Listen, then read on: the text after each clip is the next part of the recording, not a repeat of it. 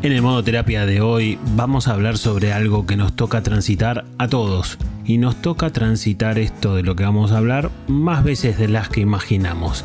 Hoy vamos a hablar sobre los duelos. Mi nombre es Sebastián Girona, soy psicólogo y esto es modo terapia.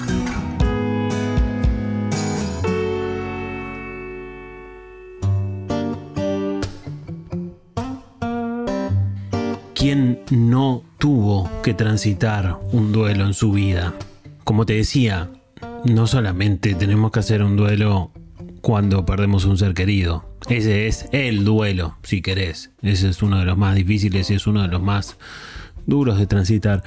Pero después hay otros duelos, si querés, más cotidianos, como mm, perder un trabajo, dejar un trabajo, una amistad que se termina, un noviazgo también, una relación, un vínculo sentimental que llega a su fin. Bueno, todas esas cosas, todas las cosas que perdemos en nuestra vida, todas esas cosas que perdemos y son de relevancia, implican un duelo, implican que nosotros transitemos un proceso natural y un proceso sano Obviamente nadie tiene ganas de hacer un duelo, pero a veces frente a la circunstancia, digamos frente a la cosa que se nos pone por delante en nuestra vida, es sano poder transitarlo, porque el duelo nos ayuda a aceptar la pérdida, a digerirla. No es sano ignorar el duelo. Nos puede hacer mal evitar un duelo.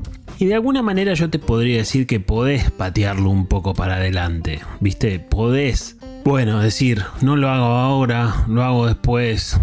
Podés negarlo un poco. Hay algunas cosas que se pueden estirar un poco más. Pero a la larga, al final de todo, los duelos hay que hacerlos. Y yo te diría que cuanto más temprano, mejor. Porque cuanto más te demores en hacerlo y en transitarlo, quizás hay cosas que te cuesten mucho más. Pensá que, como te digo siempre, en modo terapia, tomar decisiones siempre implica perder algo. Por supuesto que también implica ganar otras cosas, pero en esas cosas que perdemos quizás hay duelos. Quizás sean pequeños y cotidianos, quizás sean medianos y relevantes y quizás sean grandes y trascendentales. Entonces los duelos forman parte de nuestra vida cotidiana aunque no nos guste y entonces desde ese lugar podemos pensarlos de otra manera. Con esto te quiero decir que los duelos son inherentes al ser humano. No hay ser humano que no transite algo de esta cuestión. Antes de avanzar con las pérdidas, primero quiero decirte que para perder algo, primero tenés que sentir que lo tenés o estar seguro de que lo tenés. No se puede perder algo que no tenemos. Te digo esto porque a veces sentimos duelos frente a pérdidas sentimentales y a veces cuando revisamos bien nos damos cuenta que no teníamos eso que sentimos que perdimos.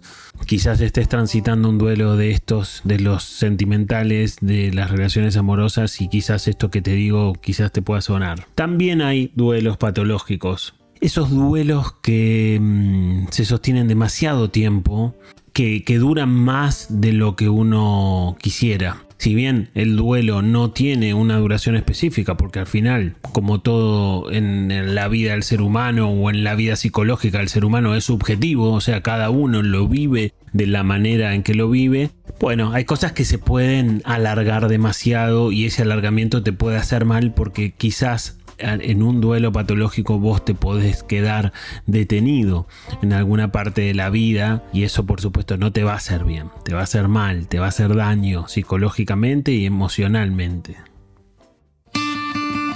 Hay algo que es fundamental a la hora de pensar un duelo. Yo te decía al principio que el duelo es un proceso y como tal implica cambios y también implica tiempo. O sea, un duelo no se puede hacer de la noche a la mañana. A veces hay duelos que llevan meses. Muchas veces están relacionados con la proporcionalidad de la pérdida. A veces una relación de mucho tiempo, en donde se construyeron muchas cosas, puede llevar un año y medio de duelo. Ni hablar la pérdida de un ser querido y ni hablar la pérdida de una persona trascendental en la vida, en tu vida. Y entonces ese duelo y ese proceso es como una especie de viaje, es como una especie de tren que te lleva por un camino que tiene cuatro estaciones. Vamos a poner cuatro estaciones. Algunos dicen que son más, algunos dicen que son cinco, otros dicen que son seis. Para mí, las más importantes son cuatro. La primera etapa de este duelo, la primera estación del duelo, es la negación. Hemos hablado de la negación en modo terapia, mí me apasiona la negación, me parece que es un mecanismo de defensa sensacional que a veces te puede jugar una mala pasada. Acordate que yo te decía que la negación nos ayuda a amortiguar los golpes de la vida, en este caso los golpes que nos da una pérdida. La negación siempre se expresa a partir de una frase. Viene alguien y te cuenta algo inesperado y negativo y vos vas a decir, no, no te puedo creer no, no, me entra en la cabeza lo que me estás contando. Algún tipo de no o algún tipo de negativa vas a utilizar para defenderte un poco de lo que estás recibiendo en ese primer momento. Si te quedas en esta estación, las cosas se pueden complicar, porque de alguna manera, como te decía, eh, quizás un duelo patológico está muy relacionado con exceso de negación. La segunda estación de este viaje es el enojo. Eh, es la bronca. Siempre te digo yo lo mismo y me encantaría que lo tengas súper claro. La bronca y el enojo suele ser el disfraz de la tristeza. Eh, esa bronca muchas veces nos lleva a buscar culpables, a buscar responsables por aquello que pasó. A veces nos podemos preguntar por qué a mí tenemos la sensación de injusticia. Pero como te decía recién, al final el enojo es el, disfraz preferido de la tristeza.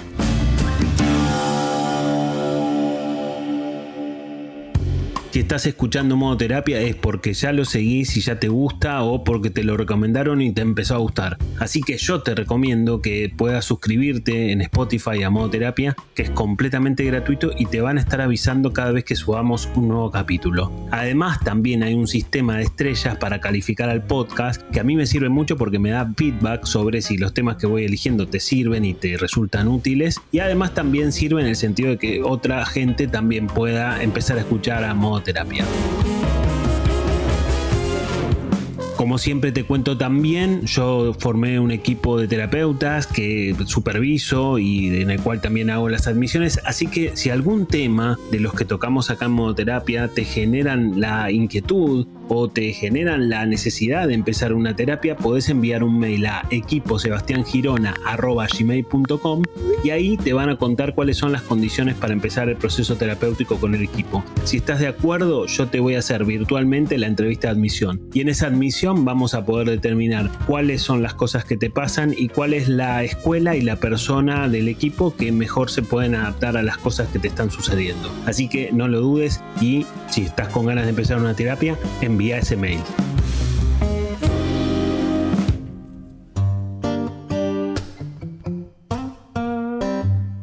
Como te imaginarás, la estación que le sigue al enojo es la tristeza. La tristeza es particular. Nadie quiere estar triste. Bueno, en general la gente no quiere estar triste. La tristeza es como un digestivo que te ayuda a digerir lo que pasó, pero es un digestivo amargo. O sea, es algo que no tiene buen sabor, pero que tiene capacidades curativas. Si nosotros nos animamos a transitar esa tristeza y a conectar con ese dolor, al final duelo viene de dolor, yo te puedo asegurar que empezás a sanar, empezás a cicatrizar las heridas de eso que perdiste y que te duele tanto. Pero claro, hay que animarse.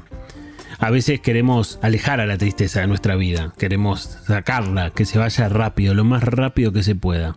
Pero no funciona así. Cuanto más querés sacarla, más se te va a quedar. Y cuanto más asumas y más la abraces, por decirlo de alguna manera, más rápido se va a ir. Es paradójico. Lo hemos hablado muchas veces acá. Y la verdad que está bueno pensarlo de esa manera, porque al final funciona de esa manera. No es solamente una manera de pensarlo. Entonces, esa tristeza es interesante pensar cómo nos vamos a parar frente a esa tristeza. La tristeza hace que te vuelvas más consciente de lo que pasó. hace que te conectes más con la incertidumbre y con el miedo. Mientras estás triste obviamente vas a tener una mirada negativa acerca de casi todo. Pero como te decía, esa tristeza no se puede apurar. Y al final, la estación que le sigue a la tristeza, al final esa, esa estación es la aceptación. La famosa aceptación. Viste que muchas veces últimamente está de moda esta frase de soltar, ¿no? Y uno podría pensar que soltar implica aceptar. Pero claro, te dicen soltar. Es una, es una palabrita, viste, súper fácil. Y te la dicen cada dos por tres. No sé si ahora está tan de moda, pero hace un tiempo la decía todo el mundo.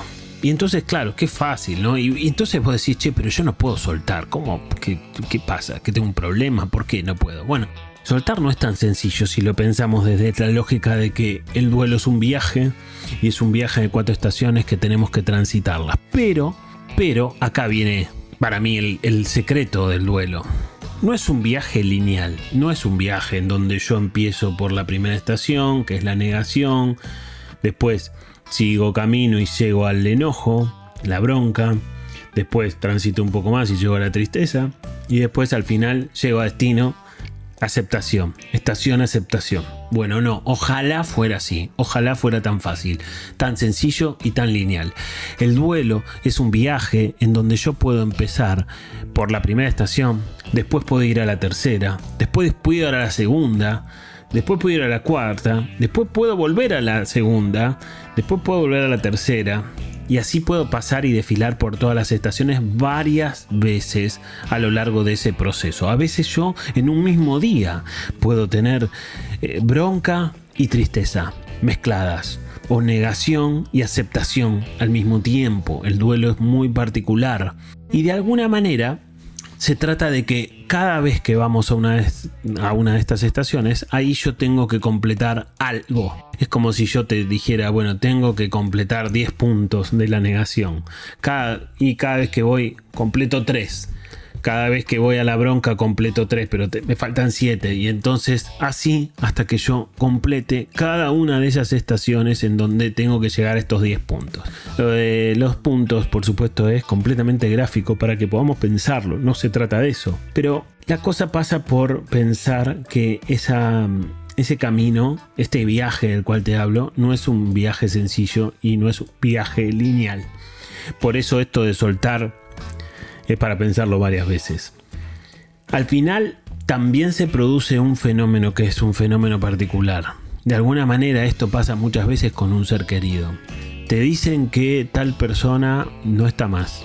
Y vos lo entendés. Racionalmente lo entendés. Y por supuesto te vas a poner triste y se va a poner en Marte a todo ese viaje. Pero al tiempo, con el paso de los meses, cuando llegan los momentos en donde de alguna manera te tocaba compartir algo, o porque vos cumplís años y el saludo de esa persona no llega, o porque esa persona cumple años y no la puedes saludar, o porque querías compartir un logro que esa persona compartió con vos el proceso, bueno, de alguna manera cuando van transitando los meses que le siguen a la noticia, de alguna manera ahí la ficha nos termina de caer. Y si bien la primera parte de enterarse es racional, esta que te cuento es más emocional.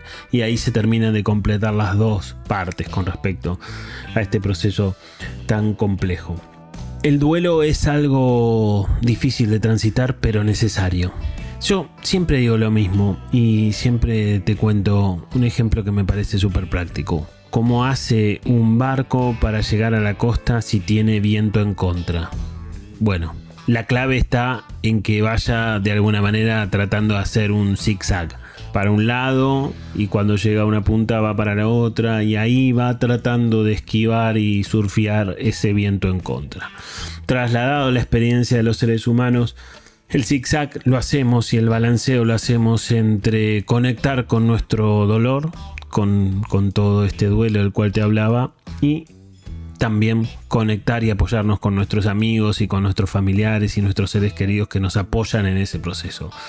Si logro hacer un poco de las dos cosas y no solamente una, no solamente amigos o familia y no solamente dolor, si logro un poco equilibrar la ecuación, voy a llegar a destino y voy a poder completar ese proceso.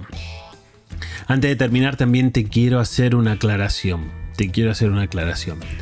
Viste que la última estación es la aceptación. Y es una estación muy importante. La aceptación no está exenta de recaídas. Podemos aceptar algo, podemos vivir con eso, podemos sentir que lo vamos superando o que incluso lo superamos y en algún momento podemos volver a ponernos mal por aquella pérdida que recordamos. Pero bueno, es parte del proceso.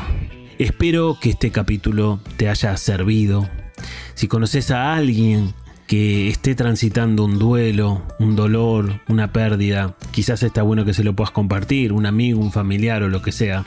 Como te decía, espero que te haya servido, espero que te haya gustado dentro de lo que es el tema y espero que puedas escuchar el próximo. Mi nombre es Sebastián Girona, soy psicólogo y esto es Modo Terapia.